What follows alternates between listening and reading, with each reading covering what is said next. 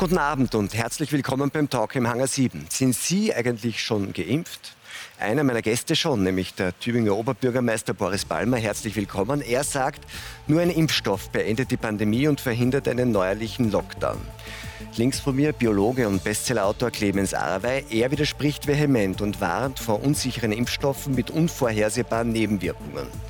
Ich begrüße Professor Peter Kremsner, Österreichs führenden Impfstoffforscher, der uns Hoffnung macht. Im Winter, sagt er, haben wir einen sicheren und wirksamen Impfstoff. Das ist unser Weg zurück ins alte Leben. Zu Gast auch Christiane Drummel. Sie ist Vorsitzende der Bioethikkommission und berät die Bundesregierung in der Corona-Krise. Sie sagt, der Staat hat die Aufgabe, die Gesundheit aller seiner Bürger zu schützen, notfalls auch mit einer Impfpflicht. Unser Thema heute, Hoffnungsträger Impfstoff, Rettung oder Risiko. Herr Palmer, die ganze Welt steht nach wie vor und das schon seit einem halben Jahr mehr oder weniger unter Corona-Schock. Jetzt wieder mehr, hat man den Eindruck. Ähm, Sie sind schon geimpft, und zwar vom Herrn Professor Kremsner, weil Sie an seiner Impfstoffstudie teilnehmen. Fühlen Sie sich jetzt sicher? Nein, Erstens hat er mich zwar gespritzt, aber ich weiß nicht, was drin war. Wenn ja. ich Pech habe, war es Kochsalzlösung, weil es eine Doppelblindstudie ist. Also er und ich wissen nicht, was ich bekommen habe. Und zwar aber das dafür zweimal. Das zweimal, aber nur einmal von ihm, einmal von der Mitarbeiterin. Und zweitens wissen wir ja auch noch nicht, ob dieser Impfstoff wirkt. Also kann ich mich nicht sicher fühlen. Das wäre ja völlig vermutlich. Ja. Und möglicherweise ist der Umstand, dass Sie keine Nebenwirkungen haben, auch dem Umstand zuzuschreiben, dass es ein Placebo war? Tatsächlich hätte ich lieber klare Nebenwirkungen gehabt, damit ich wenigstens wüsste, es war der Wirkstoff.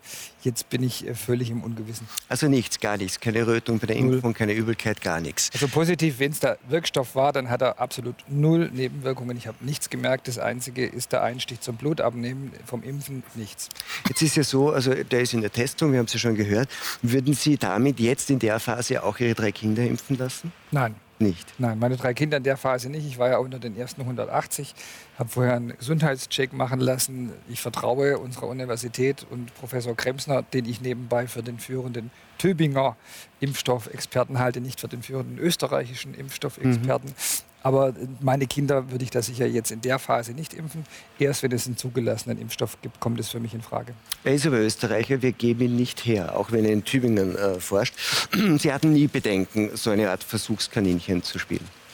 Nein, schon gar nicht bei diesem neuen Wirkstoff. Das ist ja eine ganz neue Klasse von Wirkstoffen, die sozusagen am Reißbrett geschneidert wird und so präzise designt werden kann, dass man mit guter Hoffnung sagen kann, damit werden auch die Nebenwirkungen, die zum Beispiel Vektorimpfstoffe mit dem Virus, den man da gespritzt bekommt, haben, werden minimiert. Ich war da von Anfang an sehr sicher, dass das eine Sache ist, auf die man sich verlassen kann.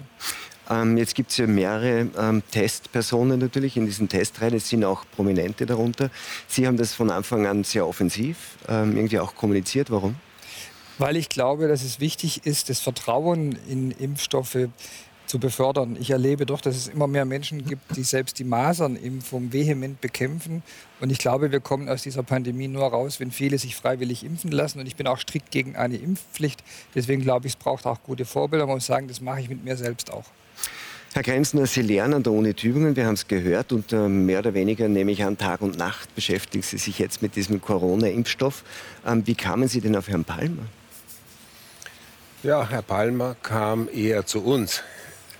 Wir haben einen Aufruf gemacht, nicht nur jetzt speziell an den Oberbürgermeister, sondern ja, an alle Tübinger und solche, die in der Umgebung leben, dass sie äh, an unserer Impfstoffstudie teilnehmen.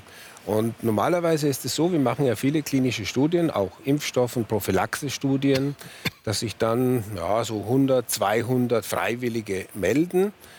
Dieses Mal waren wir überwältigt von der Resonanz. Wir hatten, ja, inzwischen sind es über 6000 Freiwillige, die sich gemeldet haben. Innerhalb von praktisch wenigen Tagen über 5000, mittlerweile sind es über 6000. Und die wollen alle mitmachen. Wir haben aber gar nicht so viele Plätze. Wie viele aber haben Sie denn? Herr Palmer war unter den Ersten, so konnten wir ihn noch gut unterkriegen. Und ich war alt genug. Auch das. Wie viele Plätze haben Sie denn? Äh, es, ursprünglich waren 251 geplant für die Studie, wie sie äh, in der allerersten Phase angelegt war. Mittlerweile haben wir sie erweitert und es werden so etwa 300 werden.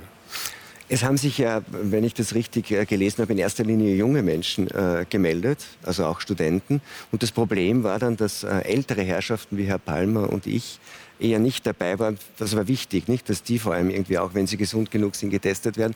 Weil wenn ich es richtig verstehe und man ja auch so den Impfstoff nicht von Beginn an in sehr großen Mengen hat, ist es ja wichtig, vor allem eher äh, sagen quasi Menschen aus Altersgruppen, die dann näher an die Risikogruppe herankommen zu impfen. Nicht? Deswegen ist es wahrscheinlich auch wichtig, die in den Testreihen schon dabei zu haben. Das stimmt. Die Zielgruppe wird für diesen Impfstoff ganz sicher die ältere Altersgruppe sein, über 65. Aber mit, mit der Zielgruppe fängt man in der Regel bei den klinischen Studien nicht an, sondern in der Regel eben mit jungen, gesunden. Wir haben hier schon ein bisschen das Jung ausgeweitet und mit 18 bis 60-Jährigen begonnen haben die aber in zwei Gruppen kategorisiert, die 18 bis 40-Jährigen und dann die, die 40 bis 60-Jährigen. Und wir hatten so etwa 5000, 5500 Freiwillige, die jetzt eher den Studenten zuzurechnen waren, so um die 20 mhm. bis 25. Und ja, in der Gruppe um die 50 waren es dann nicht so viele. Über 60 ist nach wie vor niemand dabei? Äh, in Tübingen noch nicht, aber wir werden demnächst damit beginnen. Allerdings hat die Phase 2 Prüfung vor zwei Wochen begonnen. Vorerst äh, nur in, äh, in Panama und in Peru. Und da sind jetzt bereits auch Ältere dabei und das wird dann auch auf Europa ausgeweitet und erst recht natürlich in der Zulassungsstudie in der Phase 3 dann. Jetzt ist es so, dass Herr Ballmann sagt, er hat überhaupt keine Nebenwirkungen. Kann natürlich daran liegen, dass er quasi in der Placebo-Gruppe ist. Ja. Wie, wie ist denn sonst mit Nebenwirkungen? Ja, Was haben jede, Sie bis jetzt festgestellt? Ja, genau. Es ist so, dass jede Impfung, jedes Medikament auch unerwünschte Wirkungen oder salopp gesagt Nebenwirkungen hat. Und so ist es natürlich auch mit diesem Impfstoff. Es gibt Nebenwirkungen, aber um es kurz zusammenzufassen, Details kann ich nicht preisgeben, aber es gibt keine einzige schwerwiegende Nebenwirkung bisher. Aber es gibt natürlich unterschiedliche Graduierungen von Kopfschmerzen, Müdigkeit und ein paar haben auch Fieber zum Beispiel. Jetzt ist es so, dass, die, ähm, dass das Nichtvorhandensein von Nebenwirkungen ein wichtiger Aspekt ist. Der wichtigste dann aber doch die Wirksamkeit einer Impfung, nicht? Ähm, wie schaut es damit aus? Können Sie sagen, wir haben die Wirksamkeit erwiesen oder? Da sind wir noch gar nicht weit gekommen, wie auch die anderen Kollegen, die an anderen Impfstoffen forschen. Es gibt keinen einzigen Impfstoff, die, der bisher irgendeine Art von Wirksamkeit im Menschen zeigen konnte. Wir auch nicht. Das wollen wir eben jetzt im Winter mit einer Phase 3 Prüfung zeigen. Das Allerwichtigste zuerst ist allerdings, dass wir zeigen, dass der Impfstoff sicher und gut verträglich ist.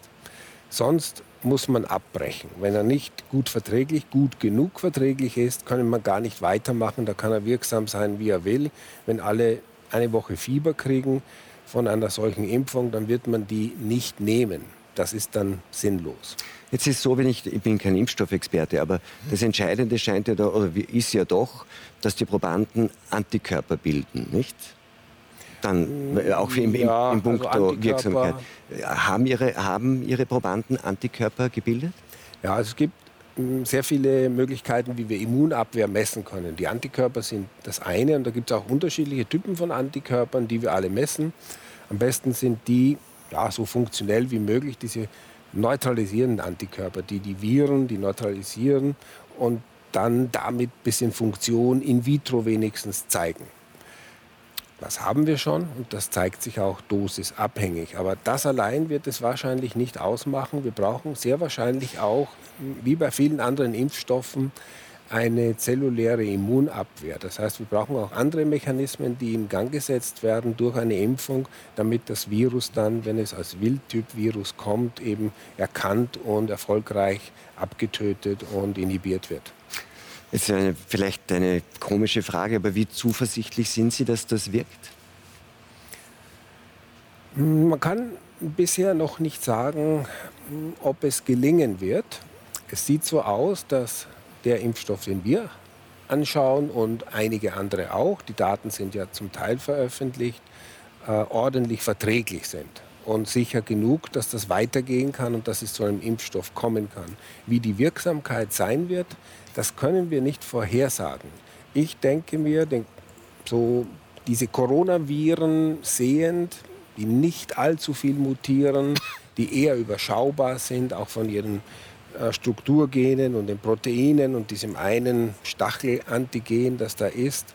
Das haben ja alle in ihren Impfstoffen drinnen, dieses S-Antigen, dass es möglich sein wird, einen ordentlichen Impfstoff hinzukriegen. Ob der 10, 20, 30 Prozent oder eher, was ich hoffe und glaube, über 50 bis 80 Prozent, vielleicht an die 100 Prozent wirksam sein wird, das steht in den Sternen.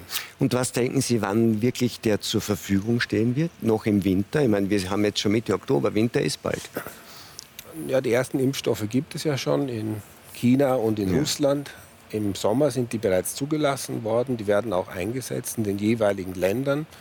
Was hört man da davon? Mit der Absicht darüber hinaus, das auch zu machen.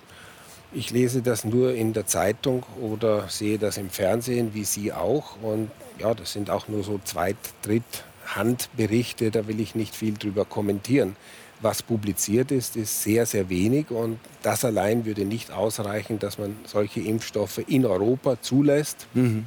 Wir müssen das ordentlich machen, Schritt für Schritt, zwar akzeleriert, aber so, dass wir nichts auslassen, nichts überspringen.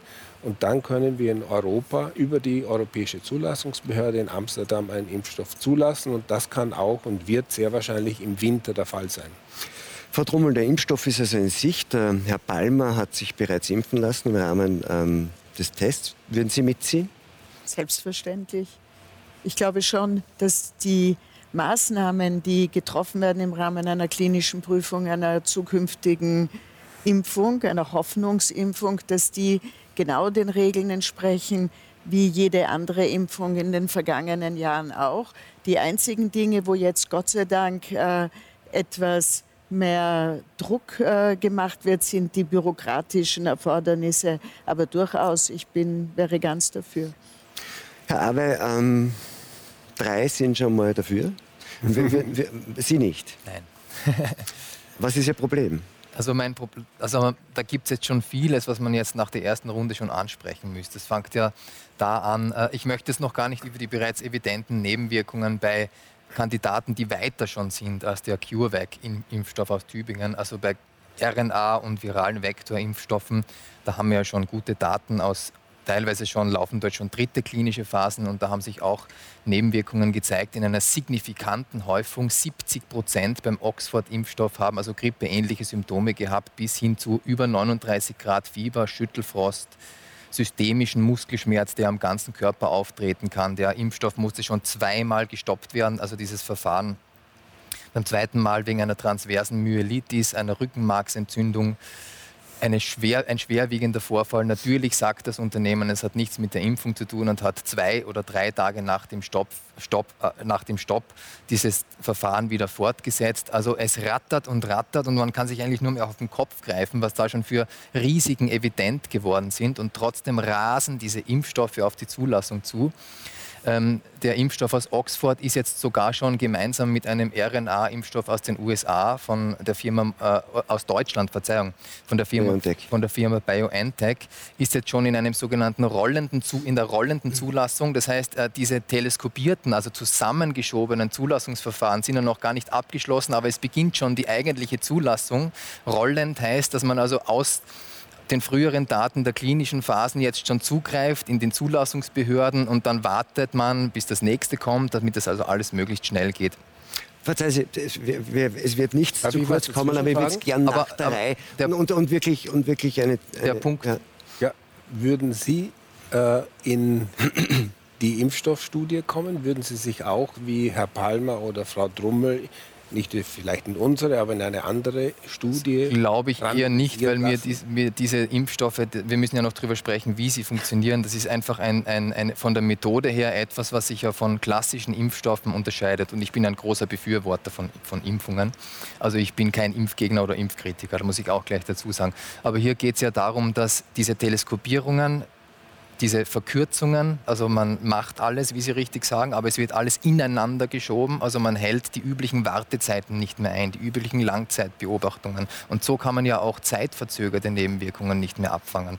Und das mit Impfstoffen wie RNA-Impfstoffe, die noch nie für den Menschen als Impfstoff gegen eine Infektionskrankheit zugelassen waren aus guten Gründen. Die haben es noch nie außer aus der präklinischen Phase geschafft. Ja. Also auch Ihr Unternehmen hat ja eine RNA-Plattform und da gab es präklinische Versuche gegen Tollwut und gegen Influenza. Und jetzt plötzlich sind diese Impfstoffe, die noch nie weitergekommen sind, sind jetzt plötzlich äh, in der zweiten klinischen Phase. Ja. Also das ist irre. Ich muss es wirklich sagen, also da würde ich nicht mitmachen. Jetzt, und genau. dann, na, aber ein Punkt, der war noch wichtig, weil Sie ja auch angesprochen haben. Ich würde es gerne nach der Reihe machen. Ja. Das ist jetzt die, diese ganze Frage der Geschwindigkeit, der Teleskopierung, mhm. wie Sie es nennen. Ähm, warum geht das jetzt so schnell? Das ist ja ein wichtiger Punkt, der, glaube ich, auch viele Leute skeptisch macht. Vielleicht können Sie erklären, warum das doch sinnvoll und, und eigentlich, wenn man so will, auch den, den Regeln der Zulassungskunst doch entspricht. Genau, vielleicht eine kleine ja, Richtigstellung. CureVac ist leider nicht mein Unternehmen. unser Tübinger so. Unternehmen. Genau, unser Tübinger Unternehmen vielleicht. Ich habe die große Ehre, der Studienleiter dieser ersten europäischen Studie zu sein mit diesem ersten mRNA-Impfstoff, der da in Europa getestet wurde mit äh, dem Impfstoff von CureVac. Und warum hat das jetzt trotzdem Sinn? Wir leben jetzt in einer Ausnahmesituation, in einer Pandemiesituation, in einer Notsituation das ist nicht wie sonst auch. Wenn wir normalerweise ein Phase 1-Protokoll fertig machen, das dann der Ethikkommission, den Zulassungsbehörden wie PI in Deutschland zum Beispiel oder später dann zu EMA in Amsterdam geben, dann dauert das sechs Monate mindestens, manchmal zwölf Monate. Das sind bürokratische Hürden, die da sind. Die werden jetzt nicht übersprungen, aber diese Bereiche, einerseits Ethikkommissionen und andere Behörden und diese Zulassungsstellen, die sind jetzt so ausgestattet, dass die auch versuchen, Tag und Nacht zu arbeiten und vor allem diese Covid-19 Impfstoffkandidaten so schnell wie möglich anzuschauen und das funktioniert auch. Und wir haben innerhalb von einer Woche das grüne Licht von diesen Kommissionen bekommen, um die Studie zu starten, was sonst fast ein Jahr dauert. Ja, aber das heißt, ist das tatsächlich so, weil das ist schon interessant, dass diese, dass diese Verkürzungen also mhm. nichts mit, damit zu tun haben, dass die Wissenschaft sagen, weniger exakt, genau, sorgfältig arbeitet, sondern es ist ausschließlich Bürokratie? Es ist letztlich Weil das, das lässt ja dann irgendwie schon tief Nein. blicken in alles, was davor war, nicht? Genau. Weil die, die, die, Impfstoffe, die davor zugelassen werden sollten oder mussten, die waren ja wahrscheinlich auch nicht unwichtig. Nein. Und da hat man es in Kauf genommen, dass Bürokratie Jahre verzögern Letztlich schon. Und man wartet dann, bis der letzte Zettel da ist. Was wir jetzt kriegen ist, wir kriegen ein grünes Licht, haben aber noch 27 bis 35 Punkte, die wir abarbeiten arbeiten müssen innerhalb von einer Woche, was wir natürlich schaffen. Sonst hätten wir sechs bis ja, manchmal drei Monate, je nach Verfahren, gehabt, wo wir das machen sollten und die dürfen dann wieder antworten und dann geht das hin und her. Jetzt wird das alles gestaucht und das ist sinnvoll, und, aber es wird nichts übersprungen oder umkurvt. Also da muss ich Einspruch erheben. Da muss ich unbedingt Einspruch erheben. Also Erstens einmal werden jetzt auch Dinge durcheinander gebracht. Das eine ist die bürokratische Frage. Und ich habe auch dieses Rollen, diese rollende Zulassung angesprochen, die bei BioNTech, bei diesem RNA-Impfstoff und beim Oxford-Impfstoff bereits läuft. Das ist dann auch wirklich reine Bürokratie. Und da hätte ich auch Verständnis dafür, dass man das sozusagen vorzieht und diese Büro Bürokratie beschleunigt. Aber hier geht es ja um die klinischen Phasen. Also der Begriff eignet sich wunderbar, was, äh, um zu beschreiben, was passiert, der Begriff der Teleskopierung, das Zusammenschieben von einzelnen Arbeitsschritten. Also sie rücken, werden einander im Zeitverlauf näher gerückt. Es gibt weniger, weniger Warte, kürzere Wartezeiten, weniger Langzeitbeobachtung. Teilweise überlappen sich jetzt äh, oder werden überhaupt zusammengelegt, einzelne Phasen. Zum Beispiel sind bei vielen Impfstoffen die Phase 1 und die Phase 2 einfach zusammengelegt worden und haben begonnen, bevor die präklinische Phase ausgewertet war. Ja klar, aber was ist denn die Alternative? Das, die Alternative ist Impfstoffsicherheit. Das ja. hat nichts mit Impfstoffsicherheit mehr zu tun. Nein. Denn, also, ja, ich weiß, ich bin jetzt drei, drei, zwei, zumindest bis jetzt zwei gegen einen. Ähm, Könnte ist, da auch noch mit. Oder drei gegen einen können, kann, können wir gern machen. Ich, stelle ja, ich glaube gar nicht, einen. dass wir so unterschiedlich aber, aber, denken. Aber ich kann nur sagen, ich bin, auch in, ich bin ja auch nicht alleine. Ich bin ja in Kontakt mit vielen Personen teils hochkarätigen Wissenschaftlern, die auch größte Bedenken haben. Und jetzt möchte ich jemanden zitieren, William Hazeltine, der gesagt hat, einer der renommiertesten Genetiker der Gegenwart, die Verkürzungen, er nennt es auch äh, das Zusammenschieben von, von Zulassungsverfahren, setzt uns alle wörtlich einem unnötigen, erheblichen, nein, einer unnötigen, erheblichen Gefahr aus in Scientific American nachzulesen. Ja, das kann ja der Wissenschaftler sehen, aber ich muss Ihnen als Politiker sagen, kriegen Sie mit, was da außerhalb dieses Studios passiert? Wir sind gerade wieder dabei, den nächsten Lockdown vorzubereiten. Wenn es dumm läuft, fangen wir wieder an Schulen. Also wir sind noch beim Thema Impfstoff. Nein, nein, es geht nein, um die, die Alternative. Wenn es geht um die Frage, warum um die Frage, macht man das wie viel so Zeit haben wir? Und wenn wir uns dieses normale Verfahren die ganze Zeit lassen, was Sie gerade einfordern, dann ist er frühestens in drei oder vier Jahren fertig. Und dann, müssen wir, und dann müssen wir drei oder vier Jahren die ganzen Risiken, die ganzen Gefahren von Corona und den Gegenmaßnahmen gegen Corona in Kauf nehmen. Sie haben recht, wir erhöhen jetzt das Risiko, ja. vor allem für die Probanden. Ja, vor allem für die am Nicht Ende. Nur für die Probanden. Für die zuerst, weil sie stauchen, dann haben sie die Ergebnisse von den Anfangsprobanden, ja, bevor sie in die großen Zahlen gehen. Da gibt es ein erhöhtes Risiko, machen die aber freiwillig. Wenn alles fertig ist, wissen wir nur nicht, was die Langzeitwirkungen sind. Und da bin ich wieder beim Punkt von vorher. Wenn ich wissen will, was in fünf Jahren die Wirkungen von dem Corona-Impfstoff sind, dann kann ich sicher sein, dass bis dahin Hunderttausende wegen Corona gestorben sind. Also, das heißt, es geht um eine Risikoabwägung. Und ich sage Ihnen als Politiker, ich finde es weltfremd, wenn Sie jetzt verlangen, dass dass wir so langsam wie immer sind, während draußen die Welt brennt. Aber der heißt Impfstoff, das, Herr Palmer, dass die... Ist einfach weltfremd. Der Impfstoff soll an Menschen verabreicht werden. Für, die, für den Großteil der Menschen geht von Covid-19 keine Gefahr aus. Aber er soll an Deswegen Millionen und Milliarden, Millionen und Milliarden von Menschen verabreicht werden, die dadurch, wie es Wilhelm Haseltine sagt, unnötig Nein. einer großen Gefahr ausgesetzt Nach Abschluss der Phase 3 ist das Risiko kontrollierbar und Nein, weil Sie haben, schauen Sie. Außer den Langzeitwirkungen, wissen Sie, über außer ja. den Langzeitwirkungen wissen Sie über alles Bescheid. Und bei den Langzeitwirkungen sage ich, das nehme ich in Kauf, weil die Langzeitwirkungen von Corona und den Gegenmaßnahmen Corona sind mit Sicherheit schlimmer. Als Politiker eine klare Gefahrenabwägung. Wir können es uns nicht erlauben, jahrelang zu weil, warten. Weil die Not so groß ist. Natürlich. Wollen wir da nur rausgehen.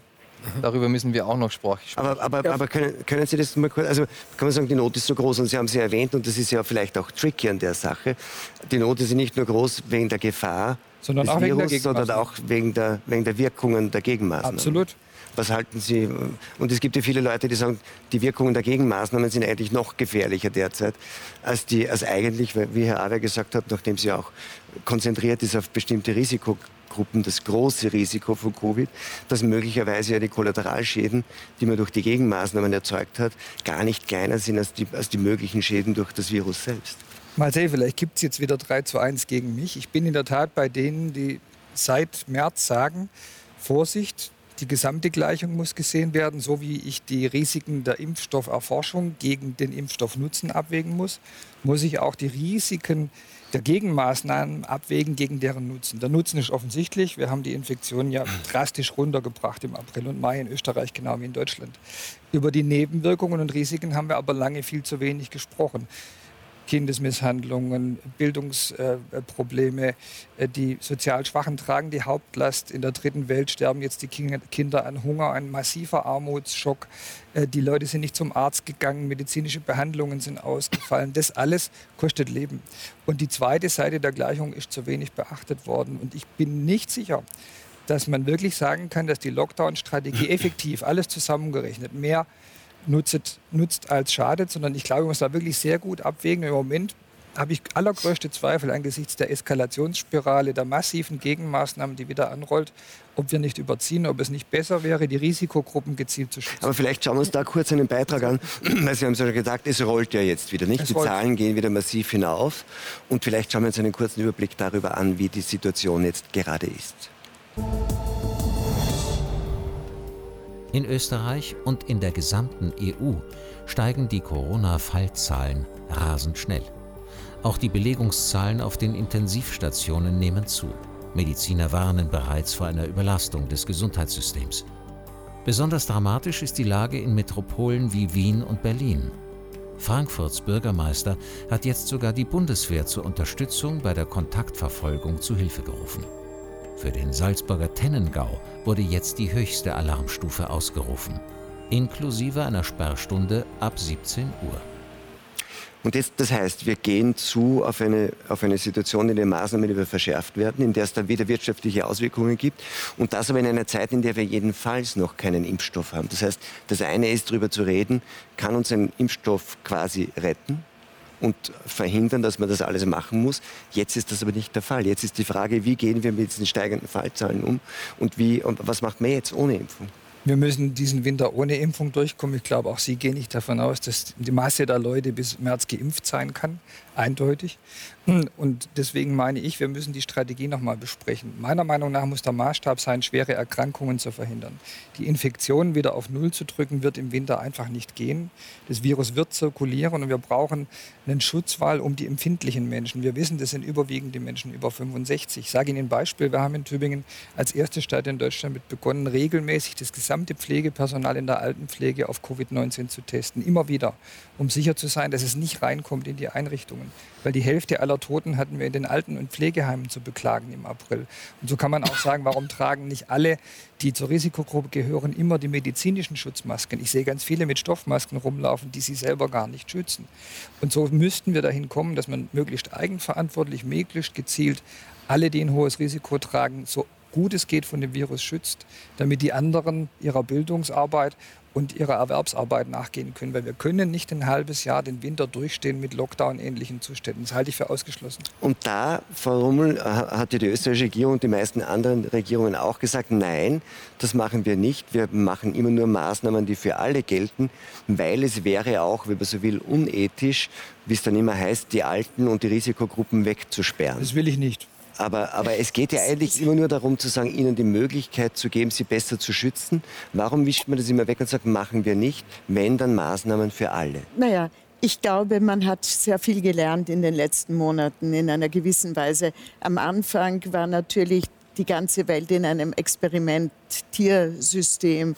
Äh, und dadurch war der Lockdown auch mit Kollateralschäden verbunden, die man ja dann nie, damals nicht geplant hat oder gewusst hat, dass es sie gibt frei nach dem Motto, there is no glory in prevention. Wir haben diesen Meltdown, wie man das nennt, des Gesundheitssystems verhindert, in dem alles zugesperrt war. Aber jetzt nach acht Monaten weiß man, was man tun kann, um relativ, äh, relativ normal über die Runden zu kommen, ohne Lockdown, aber auch ohne das Wegsperren der Alten, weil wir sind eine Gesellschaft, die aus Inklusion, auf Inklusion zählt, die auf Solidarität zählt und die nicht äh, Leute wegsperren will, weil es eigentlich nur ein gutes Miteinander. Aber Frau Trummel, haben wir wirklich so viel gelernt? Alles das, was man Nachrichten da draußen sieht, zeigt doch, dass wir eigentlich wieder auf eine ganz ähnliche Situation mit ganz ähnlichen Maßnahmen zulaufen wie im Frühjahr. Ja, das stimmt. Natürlich ist das, das sehen wir alle. Aber wir wissen jetzt, dass der totale Lockdown eines gesamten Bundesgebietes sozusagen nicht die Lösung ist, sondern dass man differenziert handeln muss. Und ich glaube, man sieht auch jetzt, dass äh, eines, also Distanz, äh, natürlich Quarantäne für diejenigen, die betroffen sind und dass auch das Tragen der Masken im Geschäftsbereich, im Bürobereich sehr viel nützt. Und ich glaube, mit kleinen Maßnahmen können wir uns auch über eine schwierige Zeit wie jetzt hin, hinweg handeln in irgendeiner Weise. Aber wir müssen alle solidarisch diese Maßnahmen ergreifen. Haben wir wirklich gelernt? Über den Sommer? Haben wir den Sommer genutzt, um zu sagen, okay, wir haben gesehen im Frühjahr mit dem Lockdown, das hat zwar verhindert, dass das Gesundheitssystem, vor allem die Intensivkapazitäten äh, überlastet werden, aber es hat natürlich auch in eine ökonomische Katastrophe geführt. Haben wir daraus gelernt, dass wir es jetzt besser machen können? Also wir machen ganz viel besser und haben ganz viel gelernt, wenn ich nur daran denke, wie jetzt auch die medizinischen Therapien sich verbessert haben, was man gelernt hat über das Beatmen. Also ich habe den Eindruck, man weiß deutlich mehr. Ich finde aber doch, dass wir bei dieser Strategiefrage nicht weitergekommen sind, weil was wir jetzt gerade besprechen, geht man risikodifferenziert vor oder schert man alles über einen Kamm? Das war dem Sommer über Weg.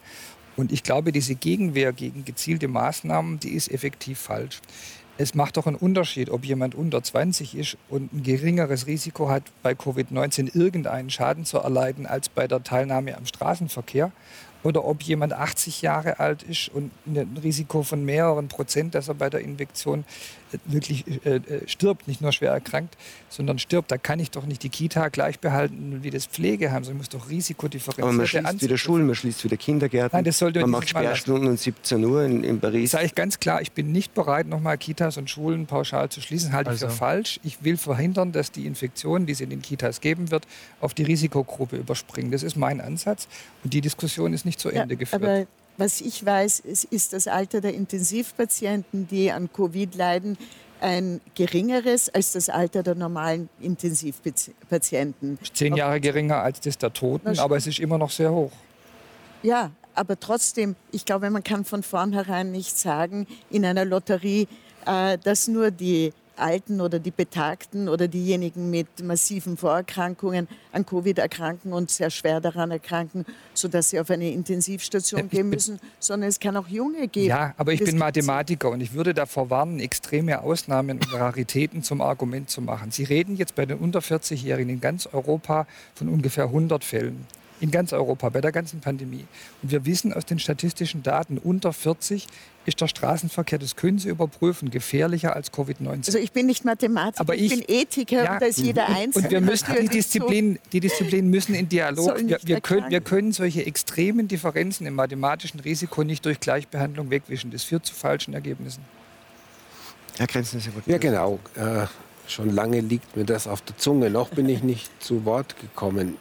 Wir machen kein höheres Risiko, wir gehen keine höheren Risiken ein mit unserer Impfstoffforschung jetzt. Ich komme wieder zurück, weil das mehrfach angesprochen wurde.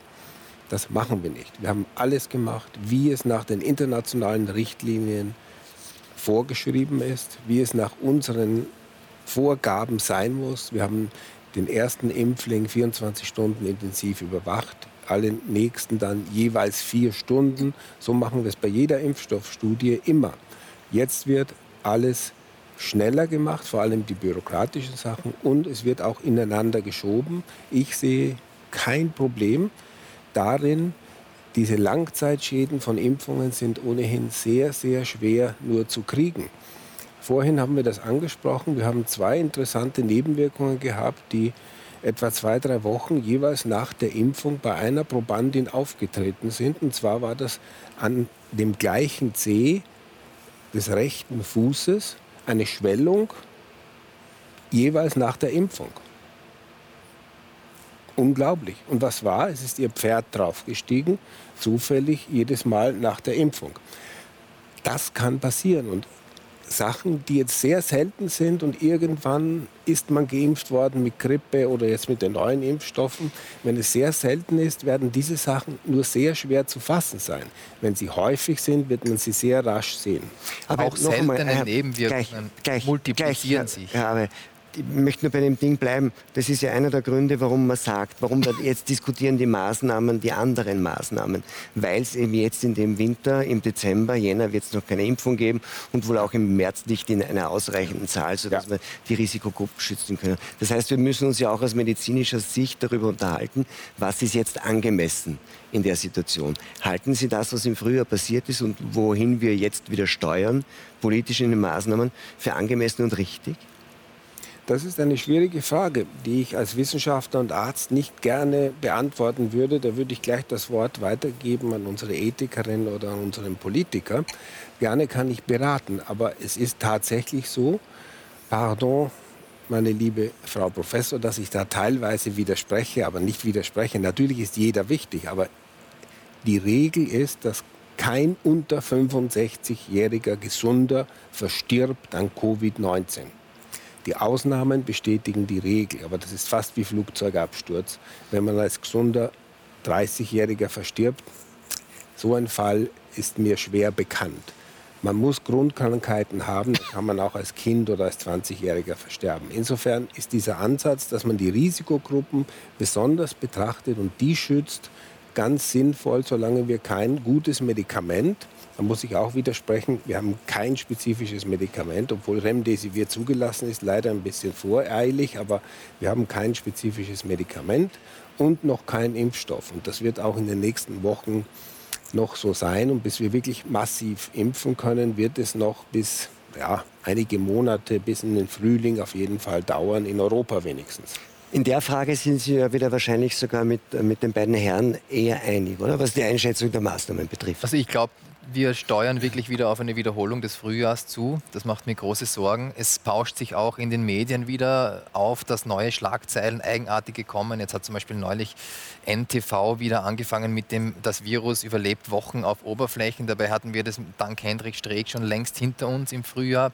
Also es kommen jetzt wieder eigenartige Schlagzeilen, die wieder geeignet sind, Verwirrung zu stiften, Panik zu machen. Und die Politik, ich meine jetzt nicht Sie, ausdrücklich nicht Sie, aber viele Politiker, die jetzt am Ruder sitzen, beginnen wieder äh, von Schulschließungen zu sprechen. Äh, Lockdowns stehen immer irgendwie im Raum, restriktive Maßnahmen.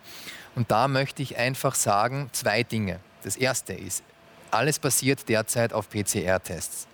Ein PCR-Test ist wichtig, ein PCR-Test ist was Wichtiges, was Gutes und Richtiges, da möchte ich überhaupt keinen Zweifel dran lassen.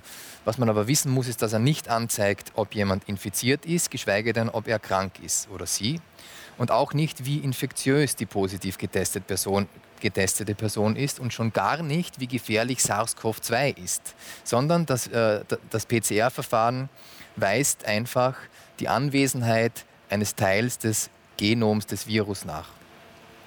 Im Polymerase, quantitativ zum Teil. Ne? Zum Teil. In Polymeraseketten, äh, in einem Verfahren, das heißt Polymerase-Kettenreaktion. Jetzt ist es nicht nur so, dass es nichts über die Infektiosität, Infektion und Krankheit und Gefährlichkeit aussagt, sondern man muss auch wissen, dass, es ein, ein, dass diese Kettenreaktion, die da abläuft, in Zyklen abläuft. Und mit jedem Zyklus wird im Labor das Material exponentiell vervielfältigt. Das wird zuerst in DNA umgewandelt, aber das ist jetzt nicht so wichtig. Und es wird dann exponentiell vervielfältigt.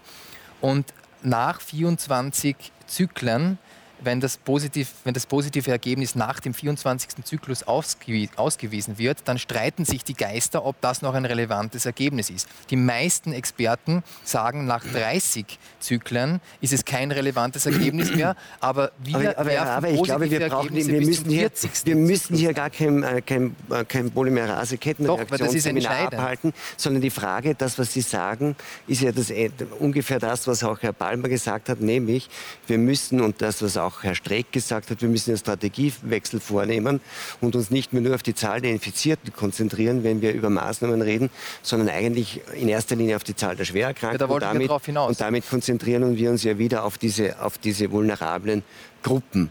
Jetzt spreche ich nochmal den Mathematik an. Es ist schon sehr interessant, für die Angemessenheit spielt ja tatsächlich auch, Sie haben es gesagt, die Gefährlichkeit eine Rolle. Also zum Beispiel auch die Infektionssterblichkeit. Wie, viele, äh, wie, wie, viel Prozent oder Promille der, der Erkrankten, der Infizierten sterben? 0,3 Prozent. Genau. Jetzt sagt Professor Drosten vor kurzem wieder, es gebe jetzt präsentiert Zahlen und sagt, das zeigt, dass die Gefährlichkeit und die Sterblichkeit bei Covid-19 10 bis 15 Mal so hoch ist wie bei der Grippe. Das hieß, es liegt weit über 1 Prozent.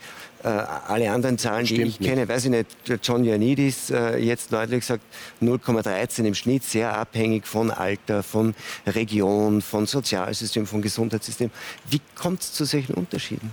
Wie, wie gibt es das? Das sind ja Leute, alles Wissenschaftler, hoch ausgewiesene, die sich auf Datenmaterial stützen können, das allgemein zugänglich ist. Ich verstehe. Ja, vielleicht, haben wir den Professor ja, vielleicht hat er von der Letalität gesprochen. Das ist dann die Fallsterblichkeit. Die liegt wahrscheinlich deutlich höher, aber die Infektionssterblichkeit ist sehr wahrscheinlich eher in dem Bereich, was Sie angesprochen haben. Das kann man aus dieser Island-Studie sehr schön sehen und aus vielen neueren Daten dass die nicht so viel höher ist wie bei der Grippe, aber sie ist höher, vielleicht doppelt so viel, vielleicht fünffach so viel, aber sicher nicht 1% oder 3%, wie manche behaupten. Und noch einmal ein Mathematiker, ist das eigentlich, geht es da dann nur mehr um Politik? Geht es darum, sich aus diesem ganzen Datenschatz, den es da gibt international, die Daten rauszusuchen, die am ehesten das unterstützen, was man politisch will?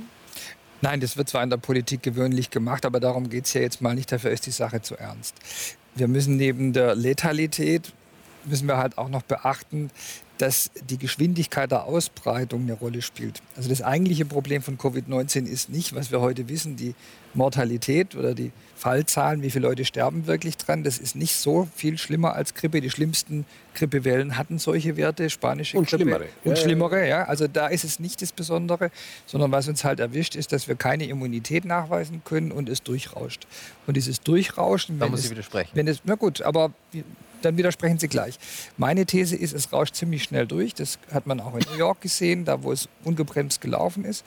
Und dann kommen wir in die Überlastungssituation des Gesundheitssystems. Zu viele auf einmal können wir nicht bewältigen. Deswegen meine ich, der Maßstab muss wirklich sein, das Tempo möglichst niedrig halten, dass das Gesundheitssystem standhält. Sehr wichtig.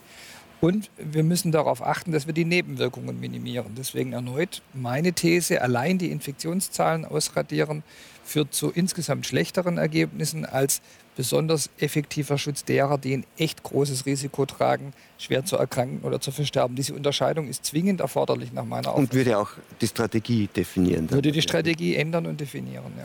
Mhm. Kurzer Widerspruch, ich versuche nicht zu technisch zu sein, aber ganz kurz möchte ich auf zwei Studien eingehen. Das eine ist im Journal Cell publiziert worden, ein internationales zellbiologisches Journal. Da hat man Blutproben untersucht, die äh, konserviert waren aus den Jahren 2015, 2018, also vor Covid-19. Was hat man gesehen? Bei Kontakt zum Virus haben diese Blutproben, und zwar die T-Zellen, eine Reaktion gezeigt, die als ausreichend bewertet wurde bei 50 Prozent der Blutproben, um das Virus abzuwehren.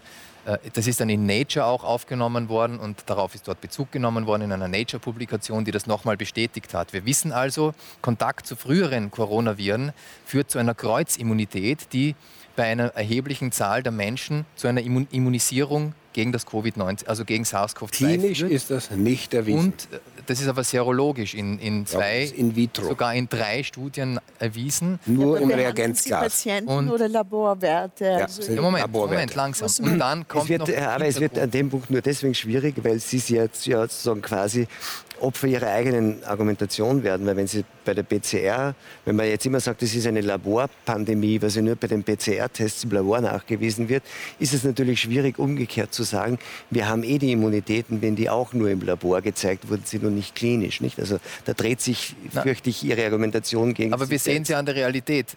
Die PCR-Tests gehen nach oben, aber die Mortalität entwickelt sich relativ unauffällig. Ja, weil eine andere Population getestet wird genau. und viel mehr getestet wird. Und daher, ich bin ja. wirklich kein Mathematiker, aber die Kurven anders ausschauen, als sie zu Beginn ausgeschaut haben. Nichtsdestotrotz sehen wir bei uns und in anderen Ländern genauso, dass die Zahlen der belegten Intensivbetten zunehmen und gar nicht so wenig. Haben sich in zwei Wochen verfünffacht in Deutschland. Es geht wieder los. Ja, und Deutschland hat wirklich eine enorme Es geht Menge wieder los, ist eine, ist, eine, ist eine interessante Formulierung, weil wir hatten ja im Frühjahr auch immer die Ruhe vor dem Sturm und die Intensivbetten waren immer zu 50 Prozent frei. Wir hatten damals 3000 ja. Intensivpatienten, dann waren wir zwischendurch runter auf 100, jetzt sind wir wieder auf 500. Ich finde die Formulierung, es geht wieder los, ist damit begründet. Herr Grenze? Ja, genau. Es ist vielleicht interessant, die Zahlen aus Afrika anzuschauen. Das ist jetzt ein bisschen ab vom Thema, aber das ist ganz wichtig, weil da zum Beispiel die Demografie eine ganz wichtige Rolle spielt. Es stirbt praktisch kaum jemand an Covid-19 in Afrika. Wir haben zuerst gedacht, ach, mit dem vielen Malaria und Tuberkulose und anderen parasitären Infektionen könnte das eine Katastrophe werden. Es ist nicht so gekommen. Die Jugend Afrikas schützt vor Covid-19. Und noch dazu, das hat man in der ersten Welle gesehen, in der ersten Lawine, die jetzt ankam, im Frühling auch. Und noch dazu gibt es jetzt aus echt unerfindlichen Gründen. Ich weiß nicht warum. Niemand weiß das in praktisch allen tropischen afrikanischen Ländern ein Abflauen der Pandemie. Es gibt ein Verschwinden von Covid-19 nahezu im afrikanischen Kontinent. Es wurden da zwar viele Maßnahmen gemacht, die wir auch hier gemacht haben, vielleicht manchmal sogar übertrieben. In Gabun, das ich sehr gut kenne, wo ich sehr viel bin, leider seit März nicht mehr, gibt es zum Beispiel eine Ausgangssperre in der Nacht, Alkoholverbot und einige sehr drastische Dinge, die es hier gar noch nicht gab. Vielleicht hat es gewirkt, aber in den ländlichen Gebieten wird das natürlich überhaupt nicht eingehalten und da gibt es praktisch kein Covid-19 mehr. Das schwimmt jetzt weg. Ja. Erstaunlich. Schwächt sich das Virus einfach ab dort? Oder? Das, es weiß keiner, warum es so ist, aber Doch. es ist eine Beobachtung. Innerhalb der letzten Wochen haben wir das gesehen. Ja, wer weiß es. Dann also bin ich, ich, jetzt sehr gespannt. Ich weiß es aus, aus Studien, die mein Fachgebiet sind. Ich bin ja Gesundheitsökologe und äh, aus ökoimmunologischen Studien, wo festgehalten wird, in Afrika haben wir einerseits eine Bevölkerungsstruktur, Sie sagen es ja, wo 50 Prozent, äh, äh, Verzeihung, mehr als 60 Prozent unter 25 sind. Ja? ja? Das ist das, was Sie angesprochen haben. Zweitens, und das stützt sich jetzt mit diesen serologischen Werten, die ich angesprochen habe, durch frühen Kontakt, außer in Südafrika, dort ist auch der Hotspot der Corona-Sterblichkeit. Auch dort gibt es keinen Corona mehr jetzt. Ja, aber im Vergleich noch zu den anderen Ländern. Gibt keinen, müssen ja. Sie sich anschauen. Aber in Afrika kommen Kinder schon sehr früh in Kontakt mit Parasiten, mit äh, Erregern. Und wir wissen aus der Ökoimmunologie, dass das das Immunsystem trainiert. Deswegen gibt es dort auch weniger Autoimmunkrankheiten und allergische Erkrankungen.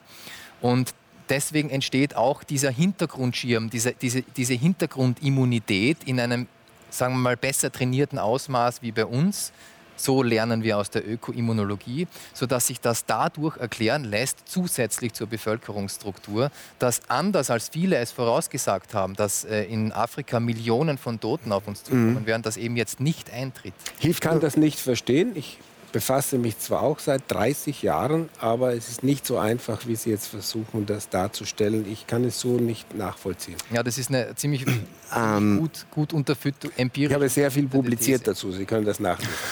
Ähm, ich, ich würde gerne zurückkehren zu den Impfungen. Und da ist es ja so, Sie haben es schon erwähnt, ähm, es gibt unterschiedliche Gründe, warum Sie sagen, es ist kein Problem, dass es jetzt so viel schneller geht.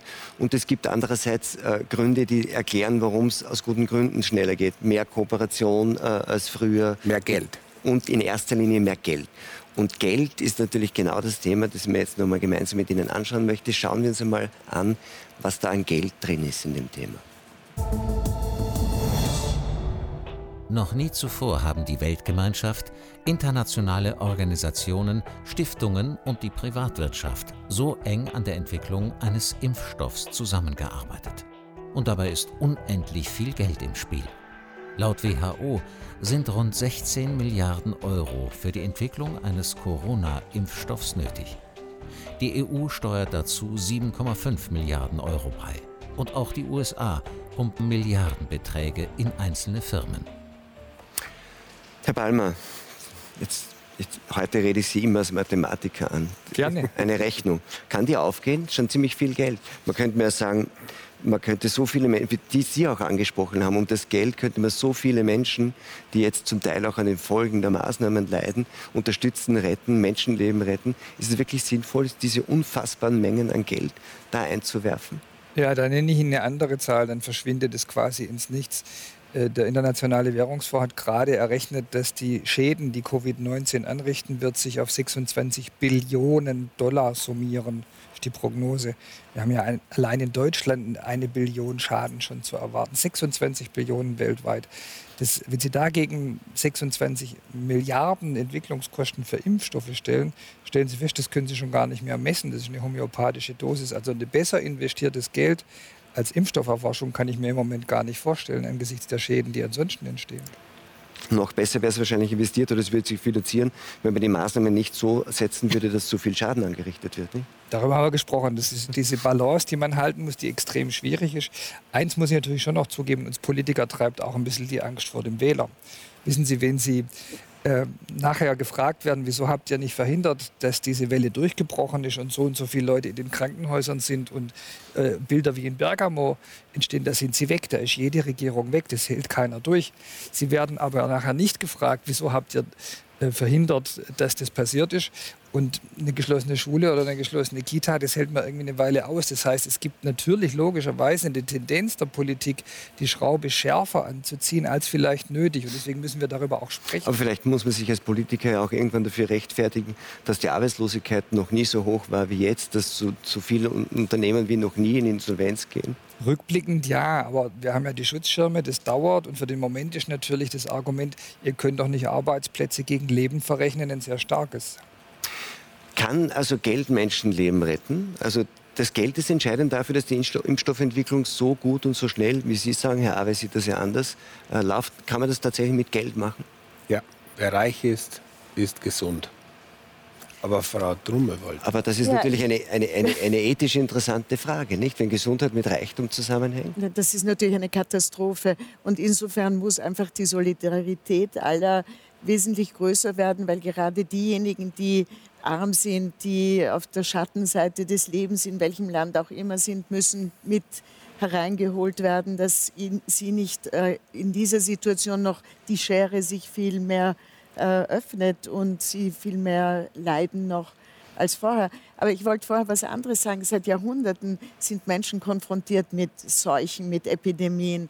Und äh, seit Jahrhunderten hat es keine anderen Möglichkeiten gegeben als eben Quarantäne, mhm. Distanz oder diese Cordons sanitaires, diese Begrenzungen, Grenzschließungen oder Grenzkontrollen, dass nicht die Menschen, die die Seuche haben, in das Land kommen. Es war halt früher viel einfacher, weil die Menschen nicht so mobil waren und nicht so eine globale Welt.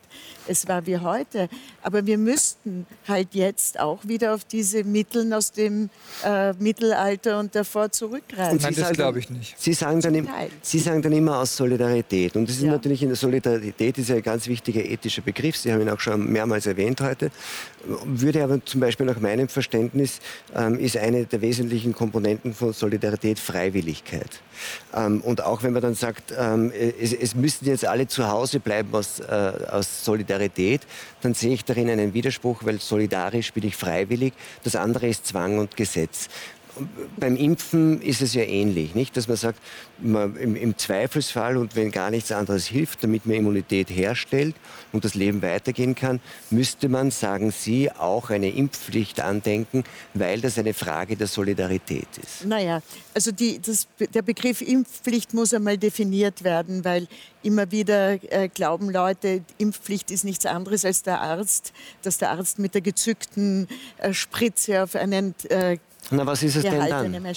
Naja, es gibt ja auch indirekte Impfpflichten. Also wenn ich jetzt als äh, Arzt oder äh, Gesundheitspersonal, Angehörige in einem Krankenhaus, in einer Ordination arbeite, dann erwarte ich als Patient, dass dieser Arzt geschützt ist gegen die Erkrankung. Ob das jetzt die Masern, das Keuchhusten oder in Zukunft vielleicht einmal Covid-19 ist. Das heißt, hier habe ich auf jeden Fall irgendeine Form einer Impfpflicht auch wenn ich sie vielleicht nicht so nenne, sondern nur Voraussetzung für den Eintritt äh, in das Krankenhaus als Arzt oder als Krankenpfleger.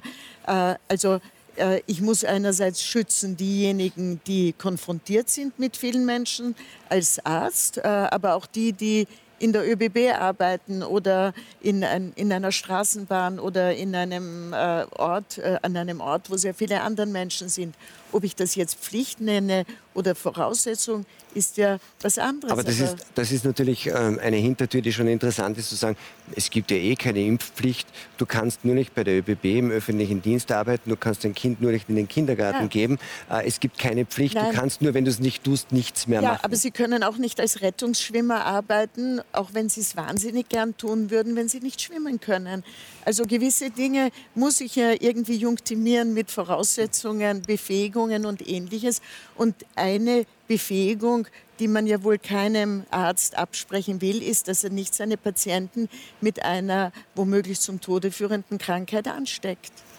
Darf ich jetzt auch, weil es ist so eine 3 zu 1 Situation, das muss Oje. ich wirklich sagen, das ist eine sehr unangenehme Situation. 3 zu 1 in der Form, puh, habe ich eigentlich auch noch nie erlebt. Also das, was Sie da sagen, wir sprechen da von Impfstoffen, die unter einem verkürzten Verfahren auf den Markt kommen. Wir sprechen da von Impfstoffen, die, die selbst der, wächst, selbst der, jetzt bin ich dran, selbst der, selbst der Impfstofflobbyverband Vaccines Europe räumt ein dass, ein, dass das Risiko diesmal wegen einer nicht, nicht, aus, nicht wie üblich ausreichenden Datengrundlage höher ist und erfordert deswegen Haftungsfreistellungen durch den Staat. Ja, 140 Akademien der Wissenschaften haben sich. Nein, jetzt bin noch immer ich dran. Ja, aber nein, jetzt Sie bin noch immer. Nein, von der falschen 100, Nein, ich, ich rede hier von einer Impf. Sie sprechen von einer Impfpflicht. Einer potenziellen. Nein, ja, ja, ich spreche aber von konkreten Dingen. Ja, 140, jetzt bin ich dran. Nein, ich habe, bin jetzt so habe, darf ich nur kurz, ich darf kurz unterbrechen. Das Wesen eines Gesprächs ist auch, dass man tatsächlich hin und wieder hin und her reden kann. Ja, aber ich höre jetzt, wird. ich höre jetzt die ganze sagt, Zeit. Bin ich dran, jetzt bin ich dran, dann wirkt das. Dann Nein, wirkt das ich, ich, möchte jetzt auch zu Wort kommen. Nein, weil ich höre die ganze Zeit jetzt zu. Ich bin da einer, der eine Position allein vertritt. Mhm. Das ist eine sehr unangenehme genau. Lage.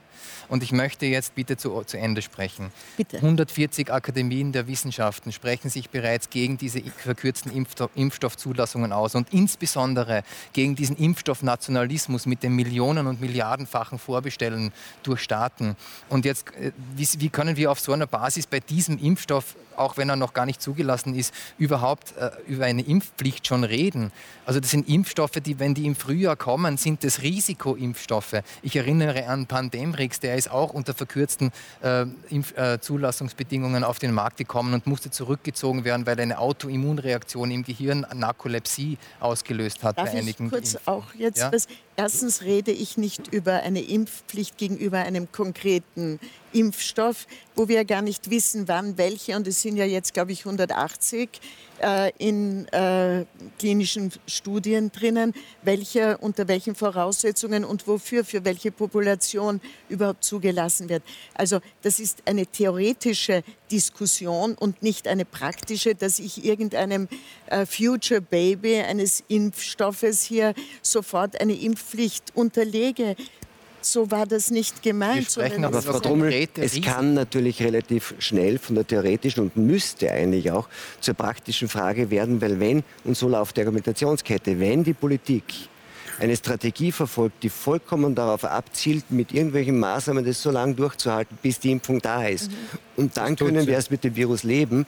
Dann, dann, und wir dann aber Durchimpfungsraten hätten, wie bei der Grippe 8 Prozent in Österreich, ja. dann würde das nichts helfen. Das heißt, dann ist es tatsächlich entscheidend, wenn das die Strategie ist. Ob sie richtig ist, ist ja doch eine andere Frage. Ja, aber die Voraussetzung... dann, muss man, dann muss man Voraussetzungen schaffen, wie man auch tatsächlich schnell hohe Durchimpfungsraten erreicht. Na, Sonst ist nämlich natürlich. die Strategie, die wir jetzt verfolgt, vollkommen gescheitert. Sie haben völlig recht, aber dennoch, ich gehe ja von einem gut funktionierenden, gemäß den Richtlinien der Zulassungsbehörde Impfstoff aus und nicht von einem, der, so wie Sie ihn schildern, ja irgendwie ähm, gefährlich äh, zu sein scheint. Aber ich weiß nicht, von welchem Speziellen Sie reden, weil es sind ja so viele und ich kann mir nicht ja. vorstellen, dass Ihnen von jedem ich Einzelnen spreche von alle... denen, die bereits Millionen und Milliardenfach vorbestellt wurden. Ich spreche ja, von dem, Impf ja von dem Oxford, nein, von der speziell der Oxford-Impfstoff, ein viraler Vektor-Impfstoff, der schon zweimal, wie gesagt, angehalten werden musste, der ein katastrophales Nebenwirkungsprofil hat mit 70 Wenn er aber so schlecht ist, wird er nicht zugelassen genau. Doch, er befindet nein, sich bereits in der rollenden Zulassung. Ja, gut, aber, aber das heißt nicht, dass das Ja, aber es ist nicht einmal nach der Neutropenie aufgehalten worden.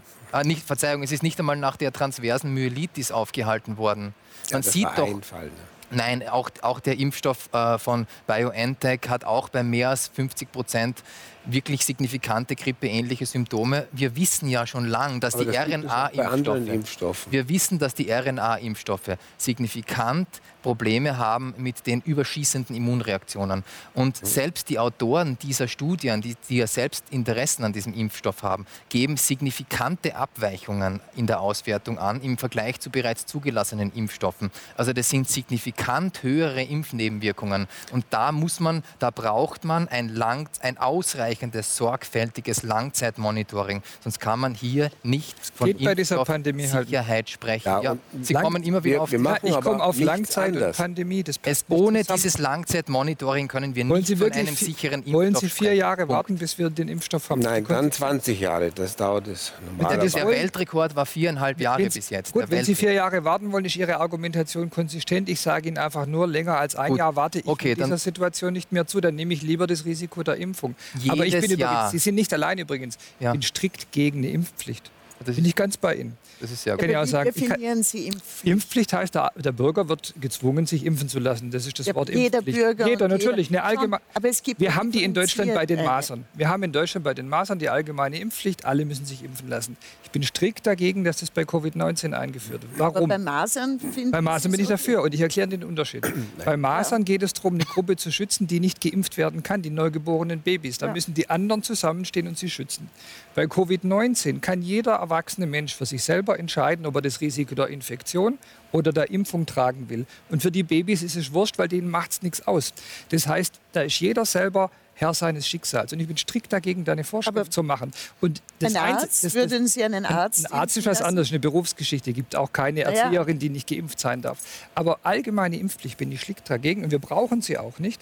Denn es genügt völlig, die ganzen massiven Schutzmaßnahmen zu beenden, wenn der Impfstoff für alle zur Verfügung steht.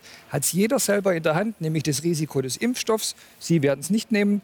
Oder nehme ich das Risiko der Infektion? Da sage ich auf keinen Fall, ich nehme den Impfstoff. Und da sind wir freie Menschen und entscheiden das jeder für sich Aber selbst. hier gibt es noch einen wichtigen Punkt.